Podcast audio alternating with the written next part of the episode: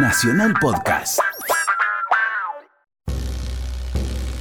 El carnaval es un potro imposible de piano. El carnaval más alto del mundo. El sábado 17 de febrero se realiza en San Antonio de los Cobres, Salta, el denominado Carnaval más alto del mundo, que se hace alrededor del viaducto La Polvorilla, la colosal construcción arquitectónica que tanto turistas extranjeros como argentinos quieren cruzar en tren alguna vez.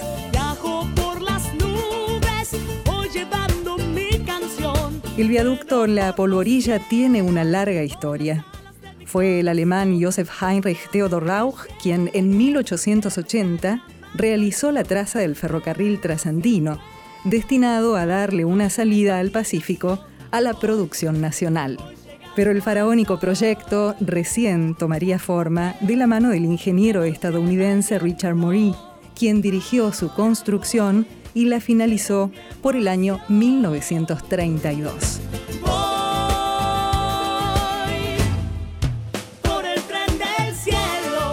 Luis Bacasur, desde la Cámara de Proveedores de Servicios Mineros y Turísticos de la Puna, hace dos años viene promoviendo el llamado Carnaval más alto del mundo que se realiza al pie del viaducto de la Polvorilla, en San Antonio de los Cobres. y dijimos podríamos hacer un festival en medio de este lugar que era un desafío y mostrar la cultura de la puna. Es una cultura única en el mundo. Tenemos la danza del suri, tenemos el erque, el baile de los collas, las comparsas típicas, las comidas típicas de la región. Tenemos muchas cosas para mostrar que no se conocen en el mundo y esa fue la idea de posicionar la puna en la agenda de la provincia de Salta. Ese que cantas, Barbosa, pastorcito, castileño. En el camino de Salta a San Antonio de los Cobres, que recorre el tren de las nubes, se encuentra Santa Rosa de Tastil, una ciudad precolombina construida por el año 1500. Allí se puede descubrir más de 1.100 ruinas de recintos habitacionales, depósitos funerarios y una ubicación estratégica que permitía visualizar rápidamente los movimientos de eventuales invasores.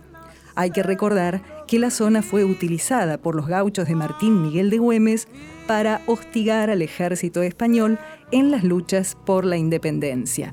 Apenas se lo divisa cuando en el cerro.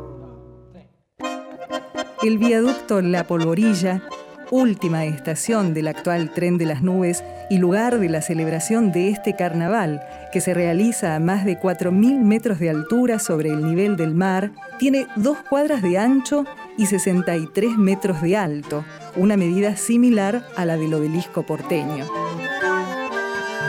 El carnaval es el momento de desenterrar al diablo, pero también es tiempo de celebrar cosechas y de colorido festejo de agradecimiento a la Madre Tierra. Luis Bacasur destaca los distintos momentos y participantes del Carnaval de las Nubes.